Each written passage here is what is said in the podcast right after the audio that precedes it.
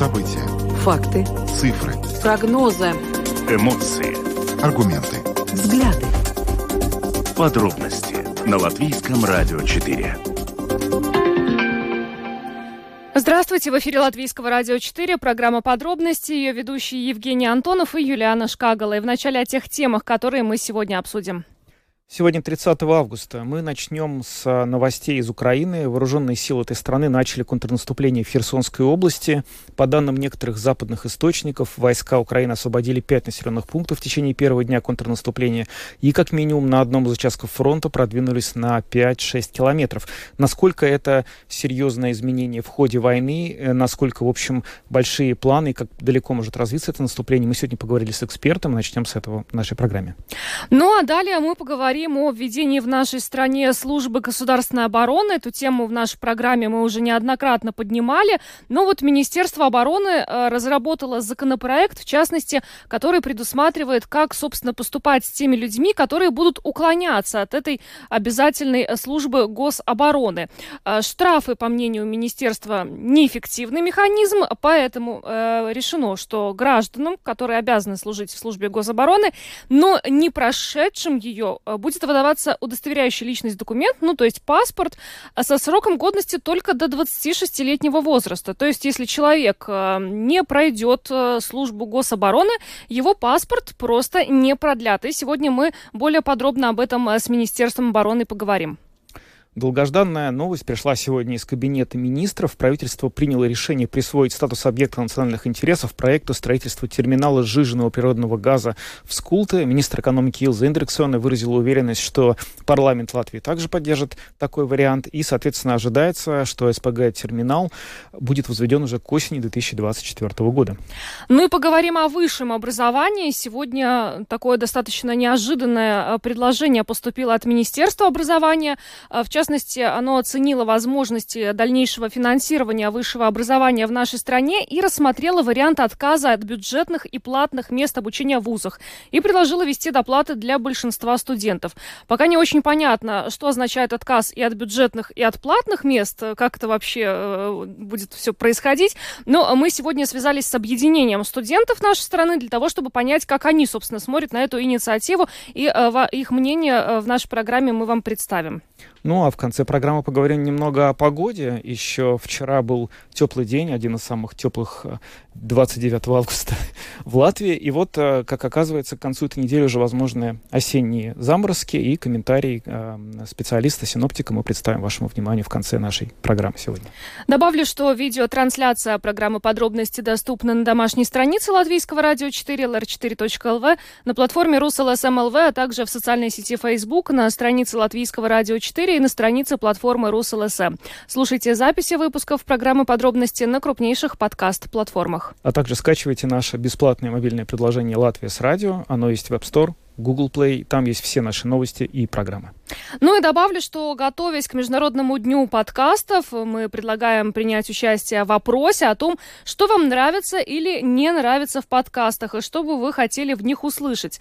Принимайте участие в опросе, выиграйте уникальную экскурсию по историческому зданию Латвийского радио. Принять участие в опросе можно на странице Латвийского радио 4 в социальной сети Facebook. Ну а далее обо всем по порядку. Подробности прямо сейчас. Начинаем с Украины, где вчера откуда вчера пришли очень важные новости. Вооруженные силы Украины начали контрнаступление в Херсонской области. Этого контрнаступления ожидали очень давно, о том, что украинская армия в августе может начать соответствующую наступательную операцию, давно говорилось, но вот э, это все никак не происходило. По некоторым данным, украинские войска освободили пять населенных пунктов в течение первого дня контрнаступления, и как минимум на одном из участков фронта продвинулись на 5-6 километров. Советник Офиса президента Украины Алексей Арестович сегодня в своем телеграм-канале опубликовал следующую запись. Сегодня началась активная часть по освобождению юга от российских захватчиков. Это плановая медленная операция по перемалыванию противника, сохраняя жизни наших военных и гражданских. Многим хотелось бы масштабного наступления с новостями о взятии нашими военными по населенному пункту в час, но мы так не воюем, да и средства ограничены. Мы воюем не для понтов и громких фраз, как противник. Мы воюем ради дела. Это дело требует времени и сил. Ну а более подробно об успехах э, вооруженных сил Украины мы сегодня поговорили с политологом украинским Олегом Саакяном. Известно, что украинские военные прорвали первую линию обороны на нескольких участках. А, было освобождено четыре села по предварительным данным. Где-то удалось более эффективно закрепиться, где-то менее эффективно. Ну, судя по всему, это еще не полномасштабное наступление. И по коммуникации властей, это становится понятно, людей призывают сейчас максимально эвакуироваться с территории юга оккупированных а также с, ну, скажем, подготовки военной. Видно, что это еще не процесс полномасштабной освобождения Востока. Скорее всего, мы имеем дело с прощупыванием линии обороны и с прижиманием России вглубь. То есть фактически это сейчас оперативного уровня действия, конечно, а не стратегического. Все это время разжижалась оборона России, сейчас нашли э, слабые места, и, судя по всему, туда ударили, зашли клином, расширили плацдарм на левом берегу Ингульца, в одном из участков, там, где очень важно было э, укрепиться, и в других также фактически просто пробили первую линию обороны России. Дальше сейчас будут смотреть. Будем видеть сегодня-завтра, буквально будет развиваться там наступление вглубь или нет, или все-таки это было ближе к прощупыванию, к чему я склоняюсь похоже, действительно наступает сейчас или наступил новый этап э, этой войны.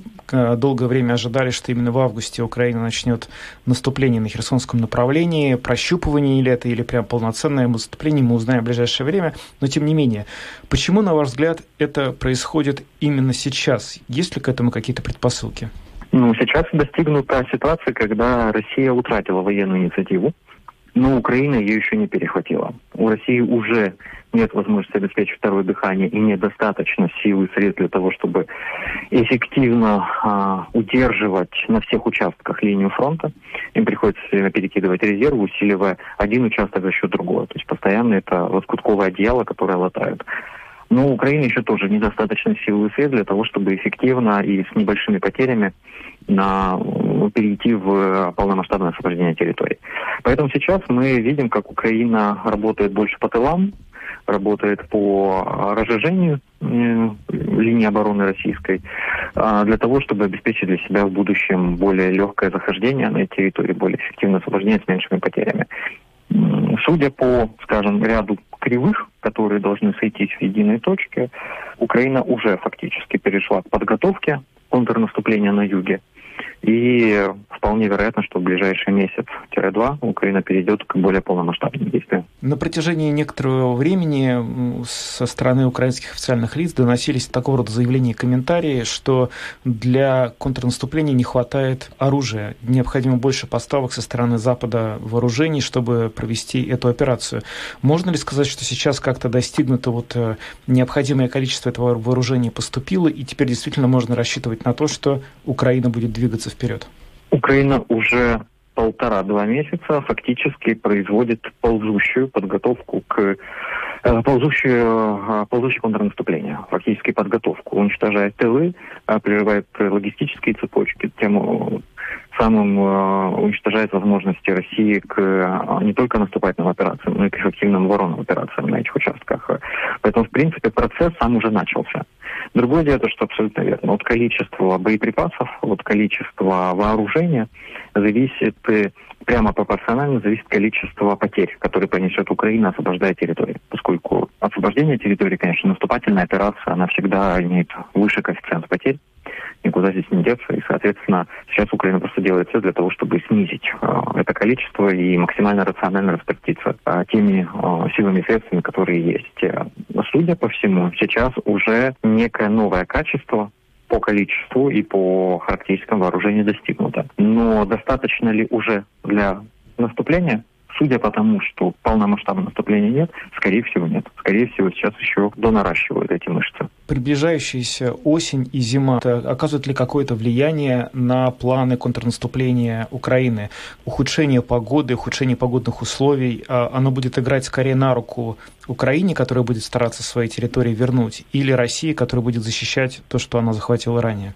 Все будет зависеть от того, как, в каком состоянии и с какими территориями Россия и Украина зайдут в зимний период. Безусловно, ближайшие два два с половиной месяца будут во многом решающими, предопределяющими то, с какими позициями мы вошли и сколько вообще продлится этот конфликт.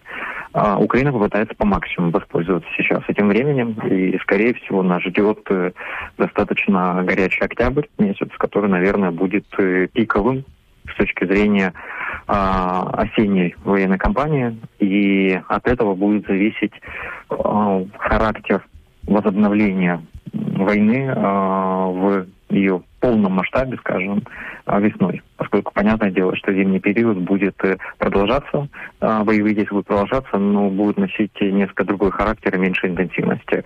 Ну, тут будем смотреть, в зависимости от того, в каком состоянии снова такие армии подойдут, с каким снаряжением. Российская армия не готова к зимнему периоду. Готова ли украинская армия к более активным боевым действиям в зимний период? Пока что остается загадкой, а возможно для врага сюрпризом.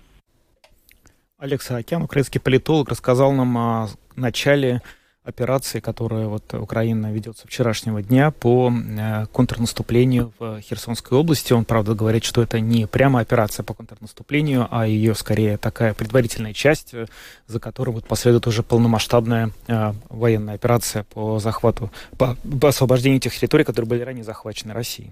Ну и западные СМИ, в частности BBC, пишут о том, что возвращение контроля над Херсоном станет масштабной задачей для Украины.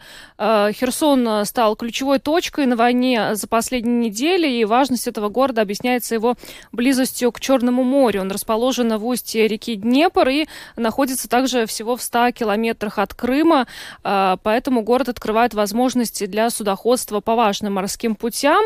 А, Россией этот город был захвачен еще в начале войны. У них было несколько месяцев для того, чтобы там обосноваться, вести подкрепление, подготовиться к контратакам, но а, теперь будем следить за тем, что, собственно, сможет там сделать украинская армия? Ну, на самом деле, конечно, значение той операции, которую сейчас проводит Украина, оно огромное, даже не столько вот именно из каких-то хозяйственных, экономических соображений, но и из моральных. И, э, в общем, для боевого духа украинской армии это все и украинского народа в целом, который сейчас вот на протяжении более чем полугода сопротивляется этой агрессии, это, конечно, на, на это боевой дух он повлиять может очень сильно, потому что на самом деле Херсон это крупнейший областной центр, который до сих пор был захвачен Россией с начала военных действий, и, в общем, пожалуй, там наиболее сильно Россия укрепилась из всех вот этих вот захваченных городов. Кроме того, та часть, которую сейчас освобождает Украина, это еще и Новая Каховка. Новая Каховка — это э, дамба и канал с э, той самой водой, откуда, э, по которой, в общем, снабжается питьевой водой Крым. Да?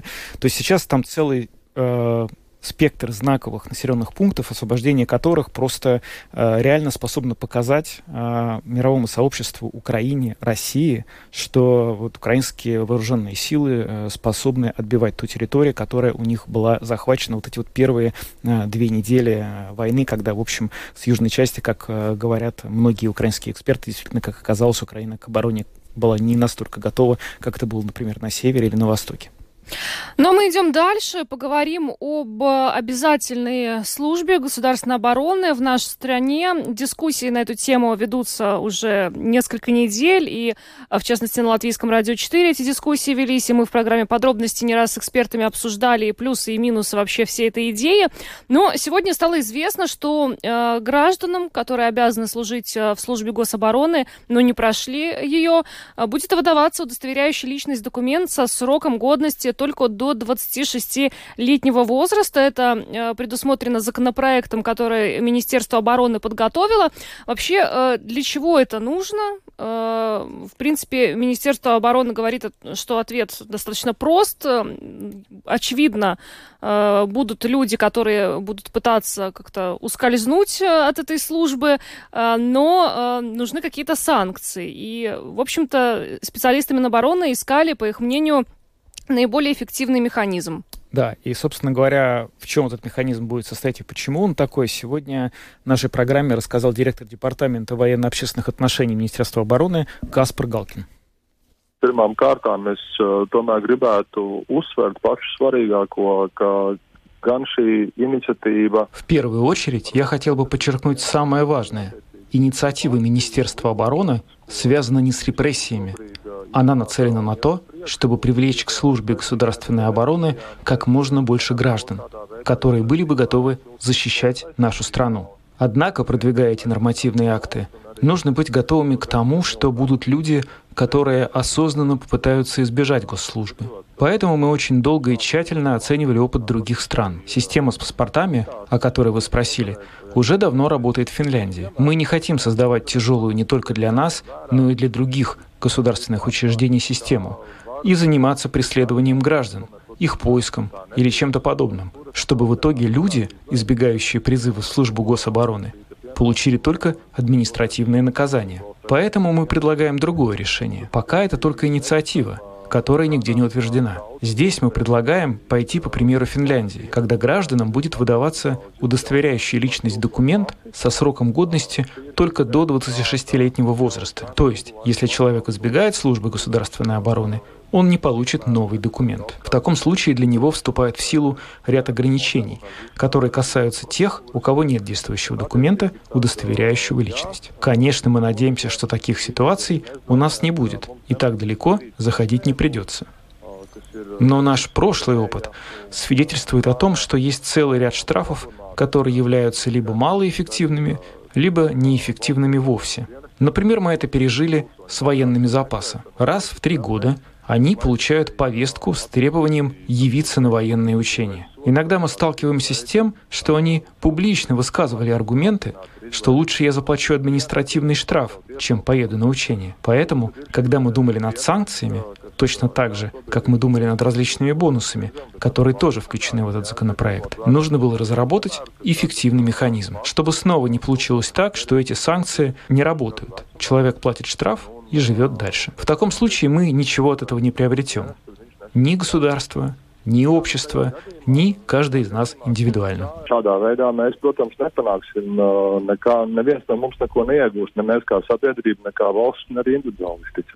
Это был комментарий Каспара Галкина, директора Департамента военно-общественных отношений Министерства обороны. Но еще некоторые очень важные моменты он э, сегодня нам прояснил. В частности, подготовленный Министерством обороны законопроект предусматривает, что э, если молодой человек, который был призван на Государственную службу обороны, э, в это время учился или работал, то ВУЗ и, или работодатель обязаны сохранить э, за ним это место, то есть он ни в коем случае не должен потерять свое место работы или место в высшем учебном заведении. А что же касается тех э, людей, которые находятся за границей э, в этот период времени, ну, там уже э, детали, каждый такой случай будет оцениваться отдельно, но, впрочем, также вот этот вот законопроект предусматривает, что в случае смены места жительства призывник и военнослужащий службы гособороны должен уведомить структурное подразделение Минобороны об этом письменно или лично в течение 10 рабочих дней с момента постоянного проживания по заявленному месту жительства и э, призывники, проживающие или находящиеся за границей, должны будут вернуться в Латвию до достижения ими 26-летнего возраста, обратиться в ответственное структурное подразделение Минобороны для прохождения службы. Но э, отдельно, отдельные случаи, когда у человека, например, двойное гражданство, э, в общем, все, все это будет оцениваться индивидуально. Но э, Минобороны подчеркивает, что вот все эти решения, которые касаются именно паспортов, это ни в коем случае не сделано ради каких-то репрессий, а вот, как пояснил Каспар Галкин, есть э, отдельная история с э, военными э, запаса, э, которые для того, чтобы не приезжать на учения, они прям открытым текстом говорят, что мы лучше запл- заплатим штраф. Но вот э, дабы не было здесь таких ситуаций, потому что все это становится в таком случае бессмысленно, Минобороны предлагает вот э, установить срок годности для паспортов. Да, инициатива, надо сказать, достаточно новая и, в общем, можно сказать, что довольно неожиданная, по крайней мере, раньше ни в каком виде в общественном пространстве она не обсуждалась, поэтому оценить сегодня ее юридическую составляющую мы не смогли. Мы сделали попытки связаться с некоторыми юристами, которые э, разбираются в европейском праве, надеясь получить от них ответ на вопрос, насколько вообще вот такие ограничения для молодых людей, достигающих 26-летнего возраста, что им фактически не будут э, продлевать паспорт или выдавать новый паспорт, насколько они соотносятся с э, законодательством Евросоюза, которым, по идее, у нас все унифицировано. Но вот нам э, никто не смог этот вопрос сейчас прояснить, потому что пока нету текста законопроекта. До тех пор, пока вот, собственно, предложение Минобороны не будет явлено на бумаге так, чтобы его можно было оценивать, эксперты своего мнения высказывать не будут публично, однозначно. Но вот неофициально было сказано так, что действительно то, что касается э, паспорта внутреннего, это относится к компетенции страны, но при этом э, возникает э, немало юридических нюансов, связанных, например, с ситуацией, когда человек, у которому наступает 26 лет, он работает в другой стране, например, в Швеции. Европейская право, по идее, защищает его возможность работать в другой стране. И как в этом случае вот этот вот конфликт, если на самом деле все так, что он работает в другой стране, и у него кончается паспорт в Латвии, как он будет решаться, в общем, непонятно. Надо будет нам к этой теме, конечно, вернуться после того, как мы окончательно увидим, как, собственно говоря, э, этот, э, эта инициатива будет э, формализовано в бумаге. Ну, доклад э, представлен правительству будет уже в сентябре, как нам сегодня сказали в Министерстве обороны. Ну и, э, соответственно, потом он будет двигаться дальше. Так что мы к этому вопросу вернемся э, в ближайшие месяцы, пока двигаемся дальше. Мы переходим к следующей теме и поговорим о терминале сжиженного природного газа. Сегодня правительство приняло решение присвоить статус объекта национальных интересов проекта строительства терминала СПГ в Скулте, а министр экономики Илза Индриксона выразил уверенность, что парламент также поддержит такой вариант размещения терминала СПГ. Ну, разговоры о том, что Латвии нужно строить свой терминал, они идут довольно давно, и они очень участились в последние месяцы, когда цена на газ стала расти, а с 1 января, как мы знаем, Латвия отказывается от закупок российского газа совсем. Сейчас мы более подробно об этом поговорим с исполнительным директором Латвийской ассоциации электроэнергетиков и энергостроителей Гуннерсом Валманисом, который с нами на видеосвязи. Добрый вечер. Добрый вечер. Добрый вечер. Господин Валманис, э, ну вот э, подразумевается, и министр экономики прогнозирует, что проект э, может быть реализован к осени 2024 года. На ваш взгляд, но все-таки не запоздали ли мы с этим решением, учитывая, что у нас вот предстоящая зима будет очень тяжелой. Потом еще неизвестно, что в 2023 году этот терминал появится к осени 2024 года. То есть, ну, а возможно, уже ситуация на рынке нормализуется к тому времени. Э, я считаю, что все-таки этот, э, это решение не, не, слишком, не принято слишком поздно, потому что, ну, реально, смотря э, такое обоснование, действительно, из-за точки зрения безопасности, для принятия такого решения все-таки у нас было, ну, примерно несколько месяцев с начала войны. И э, особенно укротить этот э, процесс строительства все-таки нету особенных э, возможностей, кроме того, что правительство уже сделало, то есть э, дала этому объекту статус, ну, статус этого ну, проекта. Объекты национальных интересов, да. Да, да, да. И что касается рынков, я считаю, что все-таки и даже через два э, года все-таки эта ситуация уже не изменится, потому что все-таки уже принято это политическое решение, что э, страны нашего региона больше э, не будет э, все-таки потреблять э, натура, э, природный газ из России. И надо на все эти новые э, новые проекты терминалов смотреть как на замену тем трубопроводам, которые уже действуют, то есть действовали раньше, да, с Россией. И если смотреть из такой чисто технического анализа, э, я думаю, что это э, довольно закономерно, что все э, элементы системы, которые сейчас из системы ну, можно сказать, уже выпали, да, все-таки будет замещены, э, заменены чем-то другим, то есть новым источником энергии. И если так смотреть э, на, на перспективы нашей, нашей системы балтийского э, газоснабжения, тогда э, исторически у каждой из балтийских стран был этот свой э, трубопровод с Россией, да, и э, это будет только логично, что, э, соответственно, он будет заменен уже э, терминалом.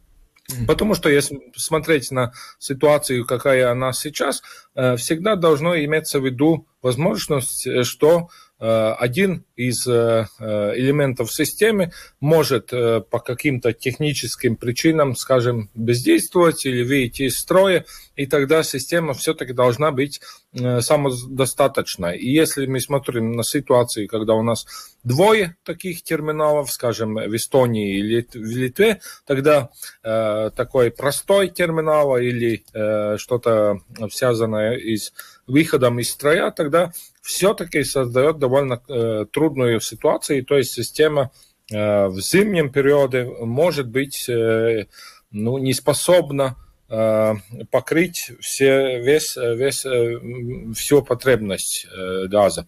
И из этого точки зрения, то есть из так называемые критерия N-1, да, то есть принцип, когда выход из строя одного элемента должно все-таки сохранить стабильность системы, я думаю, что соблюдается именно при этом раскладе, что у каждой балтийской страны есть свой терминал, и он заменяет эти исторические трубопровода из России. Угу. Господин Владимирович, но вот вопрос такой, э, а газ сжиженный откуда брать? Потому что вот сейчас довольно много говорится, что Европа, пытающаяся освободиться от зависимости от российского газа, э, не может э, полностью найти сжиженного природного газа достаточно, чтобы компенсировать все то, что поставляла ей Россия. Что-то покупается в Катаре, что-то покупается у США, но очевидно, что объемы этого СПГ не безраздельны. Точно ли будет хватать СПГ для того, чтобы заполнить строящиеся хранилища, которые вот и в Литве, и в Эстонии вы сказали, и Германия сейчас строит два, и Польша строит. А будет ли хватать СПГ для того, чтобы новый терминал был заполнен а, сжиженным природным газом?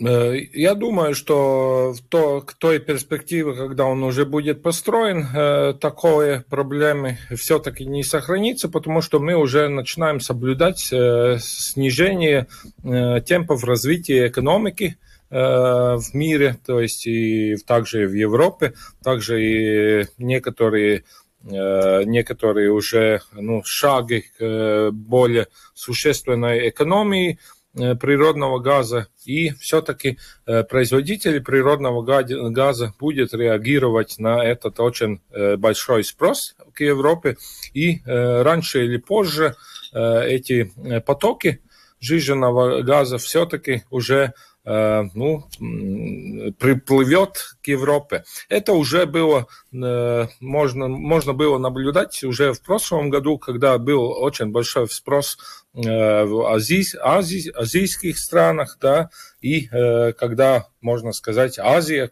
покупатель уже э, сильно конкурировал с Европой. Ну, а сейчас образуется, можно сказать, противоположная ситуация, тем более еще при наиболее высоких ценах. Так что я думаю, что рынок э, сможет отреагировать на этот, э, на этот очень большой спрос. Также более такие, скажем, ну, более э, недоразвитые э, э, источники да, природного газа сейчас тоже получит сравнительно большой экономический стимул для развития этих, этих ну, природных ресурсов. Да.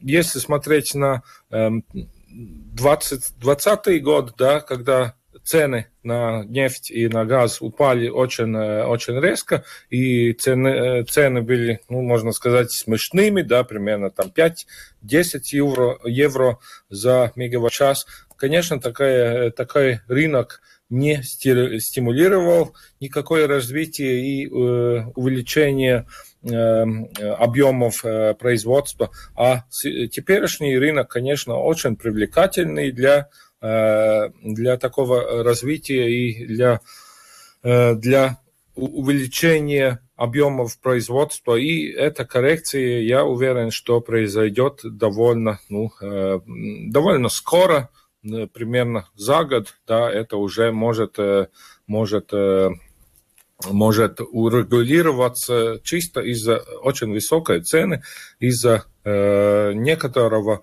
падения спроса, который при таких ценах э, просто э, уже не избежать. Вот как раз по поводу цен. Э, рядовые потребители нашей страны, что, что они, значит, получат от того, что у нас в стране будет СПГ-терминал? Как это реально отразится на их кошельках, на их счетах? Ну, э, рядовые, э, рядовые потребители в самом, э, сам, самая основная выгода у них будет то, что в регионе, регионе больше не будет такого большого риска, что образуется дефицит. И цены в нашем регионе может подскочить выше, чем цены в Европе. Это и будет самым главным, ну, самым, самой главной выгодой из этого терминала, но как-то рассчитывать, что у нас будет цены Э, особенно чем-то ниже, чем у других стран Европы или вообще в мире, на этого, конечно, не стоит, потому что все-таки торговля происходит э, в таком очень э, большом регионе, ну, скажем, во всем мире, и покупатели, да, тоже конкурируют за этот ресурс, да, и, и цены то, что мы можем рассчитывать, то, что цены, когда будет падать в мире, тогда они их очень скоро в своих кошельках э, увидят и э, наши потребители. Именно благодаря этой такой инфраструктуре, которая дает довольно гибко отреагировать на, э, скажем, предложения разных э, производителей на э, мировые Э, ну, колебания конъюнктуры цен и так далее. Раньше все-таки историческая наша система, особенно перед открытием да, э, эм, рынка природного газа, все-таки не предполагала э, такую гибкость, и хотя, может быть, эти цены образовались более стабильно, но все-таки иногда были моменты, когда латвийский э, латвийский потребитель, сравняя с европейскими, переплачивал. Ну, сейчас, может быть, можно сказать, что с постройкой такой инфраструктуры этот процесс открытия рынка может завершиться полностью, и мы будем э, ну, э, сопоставимы со всей Европой. Мы не будем переплачивать за то, что мы как бы маленькая страна или то, или что-то другое, или не будем зависимы от э, капризов только одного производителя или одного контракта долгосрочного, но мы будем э, способны закупать э, э, природный газ очень похоже на то, как мы покупаем, например, нефтепродукты или другие ресурсы, которые не ограничены какими-то э, транспортными или э, логистическими или юридическими, э, скажем, ограничениями. Но Я возвращение думаю, это... к прежним ценам мы можем забыть уже? Ну, я полагаю, что э, к э, такими ценами, как в 2020 году, мы все-таки лучше хотим избежать таких цен, потому что они уже э, сами собой уже носят за собой большой кризис, да, но цены, которые, ну, сопоставимы, скажем, э, с ценами 2015 года, да, 2014 года, я считаю, что они э, вполне вероятны, но все-таки во многом эта ситуация будет э, зависеть от, э, э от э, действий, военных действий все-таки в Украине. Да, а еще... И когда... да. да, вы хотели пояснить эту мысль. Да, и когда, конечно, если мы посмотрим на историю, тогда всегда после очень больших скачков цен, после ценовых кризисов, всегда Э, следующий период э, э, ну, означает очень резкое падение цен. И мы это мы видели в 2014 году и перед тем, когда были несколько энергетических кризисов, да, это действительно всегда таким ценовым шоком Э, все-таки э, ходит, э, ну скажем, и, и они продолжаются уже резким падением цен. Ну, вы немножко обнадежили сейчас, на самом деле. Я еще хочу в конце спросить, а, ну вот, наверное, вы знаете, что и жители Скулта, и общество охраны окружающей среды немного обеспокоены строительством. Насколько, на ваш взгляд, это вообще безопасно для жителей Скулта? Я считаю, что этот объект полностью безопасен э, из точки зрения, ну, чисто э, действительно безопасности. Единственная возможная, скажем так, э, проблема э, действительно заключается только э, в том, чтобы там будет некоторое время произойти строительные работы, конечно, которые будет ну, сделать на время строительства это зону строительства более некомфортной для местных жителей. Но с точки зрения безопасности все-таки Например, хочу подчеркнуть, что природный газ все-таки ну, в воде не растворяется таким образом, как нас пугает несколько, несколько из из, из, из природохранителей. Так что в некоторых уже аргументах, которые я слышал, я, я бы сказал, что они ложные или некомпетентные. То есть э,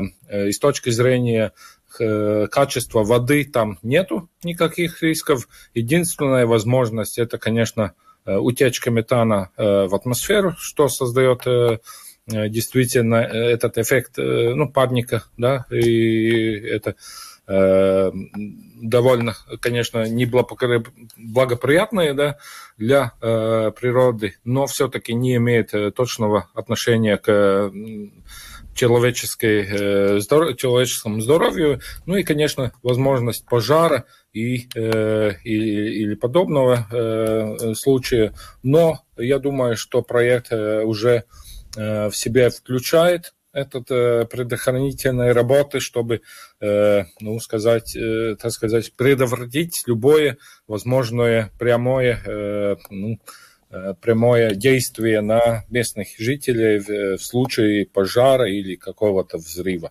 Все-таки э, этот проект, насколько я знаю, не предполагает очень большое хранение э, объемов да, природного газа.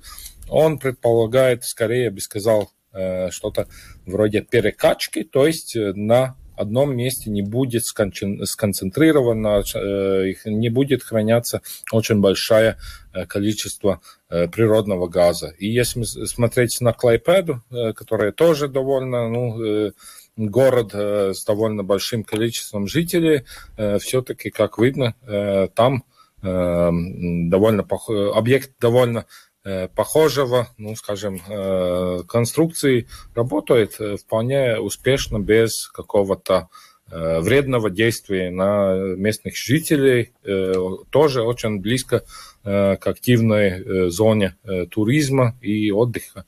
Но, не, как я вижу, что все-таки местные жители и ну, энергокомпании там нашли общий язык, и они очень успешно, э, ну, можно сказать, э, э, можно сказать, живет вместе без особых проблем. Будем надеяться, что у нас получится так же. Гуннерс Валдманис, исполнительный директор Латвийской ассоциации электроэнергетиков и энергостроителей, рассказал нам про терминал жиженного природного газа в Скулте. Благодарим вас, господин Валдманис. Хорошего вечера. Спасибо. Ну, честно говоря, меня больше всего обнадеживает, э, обнадеживают слова э, Гуннера Валдманиса по поводу возможного э, снижения цен, которое должно последовать, по идее, после этих Э, скачков. Ну, на самом деле, да. Судя вот даже по последним событиям, когда мы видели, что буквально новость про то, что Германия заполнила свои хранилища газа на 85%, это вот сообщение было вчера, сразу обрушило цены на газ очень существенно, буквально за день. Это на самом деле показывает, насколько сильна спекулятивная составляющая в ценах на энергоносители сейчас, на нефть, на газ, потому что рынок наполнен этими игроками, спекулянтами, которые просто боятся того, что цены могут вырасти еще больше, исходя из этих соображений, держат их на очень высоком высоком уровне. Так что, возможно, все это и приведет к какой-то нормализации рынка спустя некоторое время. Поговорим о высшем образовании. Министерство образования и науки, оценивая возможности дальнейшего финансирования высшего образования, рассматривает вариант отказа от бюджетных и платных мест обучения в вузах и предлагает ввести доплаты для большинства студентов. Что это означает? Значит, министерство предлагает ввести социальные бюджетные места для малообеспеченных, э, гарантируя всем обладателям этого статуса бесплатное обучение в государственных вузах. Студенты очной и заочной формы обучения STEM получат софинансирование государства. При этом доплата студента будет составлять 600 евро за год обучения, которое государство погасит, если студент это обучение закончит. И э, для студентов как очной, так и заочной формы обучения по программам педагогики и здравоохранения министерство предлагается финансирование государства при условии, что доплата студента составит 1000 евро за год обучения, которое государство погасит, если студент закончит вуз и будет работать в образовательном или медицинском учреждении. Ну и, э, значит, э, по мнению Министерства образования, Необходимо также определить, что доплата студента за учебный год должна составлять 600 евро для обучающихся по приоритетным направлениям и 1000 для обучающихся по другим направлениям. В общем, пока выглядит достаточно сложно эта система. Непонятно, кто и сколько будет э, софинансировать. Э, и, э, собственно, поэтому сегодня напросилось мнение самих студентов, что они думают по этому поводу. Да, и сегодня это мнение нам высказала Лиласма Лига Рейса, вице-президент Латвийского объединения студентов. Latvijas studentu apvienība vēl nav pieņēmusi gala nostāju par šo jautājumu, un to būs iespējams gaidīt tikai septembra beigās. Латвийское объединение студентов еще не сформулировало свою окончательную позицию по этому вопросу. Решение по нему на заседании объединения студентов будет принято в конце сентября. Однако после консультации со студентами могу сказать, что концептуально мы эту идею поддерживаем, но продолжаем вести переговоры переговоры с Министерством образования по поводу различных факторов риска и неясностей. Например, это касается повышения порога сдачи централизованных экзаменов, чтобы квалифицироваться для получения софинансирования. Сегодня, если мы посмотрим на высшее образование, то распределение бюджетных мест основывается на академических критериях, а социально-экономическое положение учащихся не принимается во внимание. Если мы посмотрим на статистику, то нередко у учащихся из малообеспеченных семей, из регионов, у молодых людей, у которых нет родителей, более низкие академические достижения, что и создает эту брешь среди студентов. Вводя модели софинансирования, к студентам из малообеспеченных семей будут применяться скидки, а также другие механизмы поддержки. Понятно, что вначале это может вызвать возмущение. Может показаться, что это шаг назад, поскольку бюджетных мест больше не будет.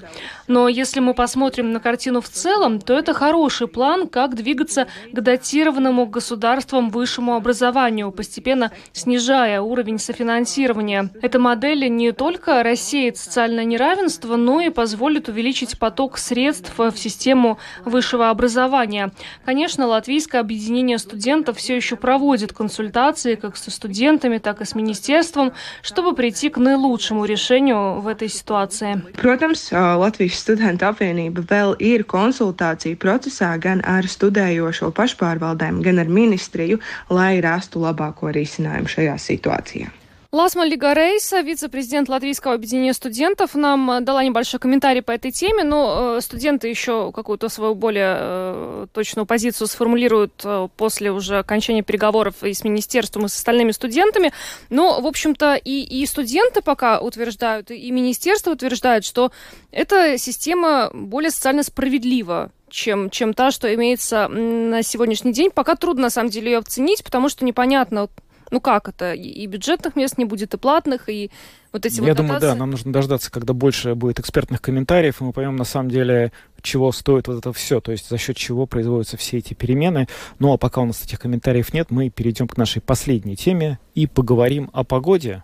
У нас а, было жаркое лето, жаркий август, и вот уже последний день, последние дни августа у нас начинается осенняя погода, а в конце недели возможны первые осенние заморозки. Температура может опуститься до нуля градусов уже в конце этой недели. Мало того, э, сегодня в Латвии заканчивается метеорологическое лето, завтра начинается метеорологическая осень. Очень резко. Мы не ждали. На самом деле. Без быстро. как-то стало все двигаться в нашей жизни, в общем, без, без, без предупреждений. Лаура Крауменя, э, руководитель отдела прогнозов Латвийского центра среды геологии и метеорологии, сегодня с утра была в эфире программы «Домская площадь» и рассказала про то, что нам ждать от погоды в ближайшие дни. Нельзя сказать, что это у нас было самым э, жарким э, летом. В предыдущие года у нас были летние сезоны, когда у нас еще более продолжительный период сохранялась и сухая, и жаркая погода. Так что, да, на фоне таких перемен климата это одно из таких характерных явлений, которые мы наблюдаем. И нельзя сказать, что это лето было очень нетипичным. Что нам ждать в ближайшее время? Лето уже закончилось, и вместе с сентябрем, наверное, начинается период дождей и зонтиков целом можно, с уверенностью можно сказать, да, что последние дни метеорологического лета уже э, за спиной и начинается сейчас метеорологическая осень. Погодные условия будут меняться довольно так э, резко. Если еще э, вчера где-то наблюдалась температура плюс 30 градусов, то сегодня максимальная температура уже будет в пределах только плюс 17 и плюс 22 градусов. Ну а оставшиеся дни августа и в начале сентября даже даже дневное время столбик термометра не будет подниматься выше отметок плюс 12, плюс 16, 17 градусов. Так что очень существенное понижение температуры, и это почувствуем э, также в ночные часы, особенно в начале сентября, в ночь на, на 3-4 сентября ожидается уже, да, первые заморозки. Самый большой риск это по востоку Латвии, Видземе и Латгале, э, но также и в центральных регионах Курземе, где-то в Земгале могут наблюдаться на высоте травостоя первые отрицательные температуры. Ничего себе! А, То есть сказать... сентябрь уже вот такие отрицательные температуры. Это нормально? В целом, да, у нас э, бывали ситуации, когда уже и в конце августа э, наблюдались первые заморозки, так что это нельзя сказать, что очень-очень ранние заморозки, но в целом, конечно, тоже также и не поздние. Бывали ситуации, когда первые заморозки наблюдались э, в середине сентября и в конце сентября. Но нельзя сказать, что совсем у нас установится вот такая прохладная погода и что больше такого ну, тепла не почувствуем. Конечно, не будет уже жарких дней, и столбик термометра вряд ли будет подниматься до отметок плюс 25, плюс 27 градусов. Но, скорее всего, уже в середине следующей недели все-таки в Латвии вернется более теплая воздушная масса. И при солнышке в дневное время будем наблюдать температуру плюс 20, плюс 21, 2 градуса. Вот не могу я оторваться от темы лета, как и от самого лета. Вот смотрите, есть такой период осенью бабье лето. Это когда вдруг наступают такие приятные теплые летние деньки на несколько дней. И это случается почти всегда. Вообще этому есть объяснение какое-то? Да, почему нет? Э, ну, у нас э, мы живем в таком регионе, где воздушная масса меняется, и после более прохладных поступают опять более теплые воздушные массы. Когда погоду определяют так называемые циклоны, то погода у нас более облачная, дождливая, устанавливаясь антициклоном, атмосферному давлению повышаясь, конечно, погода улучшается, дожди прекращаются, и бывают эти сухие дни, и тогда мы можем говорить вот про это бабье лето, да? бабье лето, да. И, ну, это такое абсолютно нормальное явление для нашего региона, что у нас погода неоднородная, она меняется, и вот то, что к нам поступают более теплые воздушные массы в осенний период, и что у нас сразу так погода не ухудшается, и только температура понижается, понижается, но это, это одна из особенностей нашего региона, и я думаю, что мы о ней можем только радоваться, может быть, даже. Да, конечно, приятно увидеть uh-huh. осенью кусочек лета. Скажите, самый главный вопрос, который, вот, я думаю, волнует, ну, всех наших радиослушателей. Что нам ждать зимой?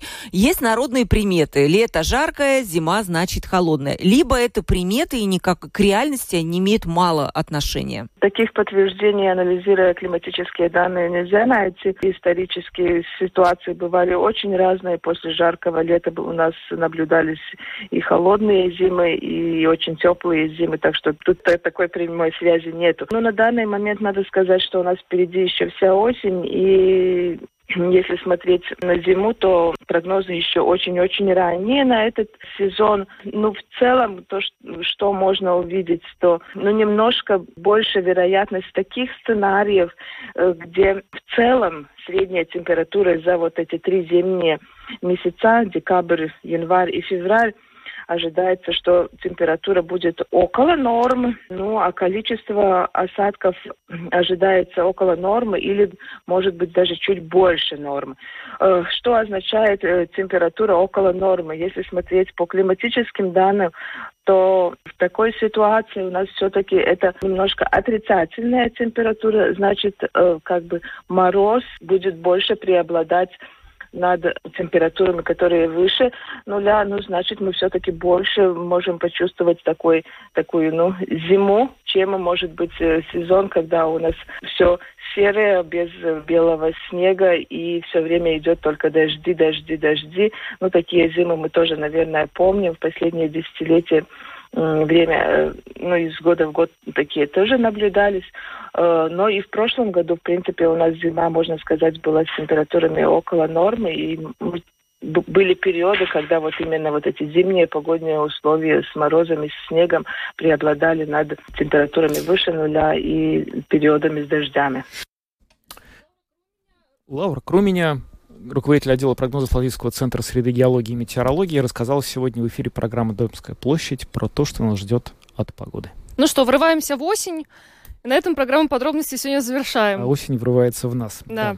да. Евгений Антонов. И Юлиана Шкагла. Звукооператор Андрей Волков. Видеооператора Роман Жуков. Всем хорошего вечера. Встретимся уже завтра. До свидания.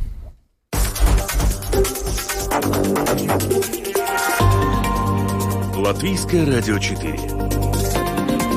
Подробности по будням.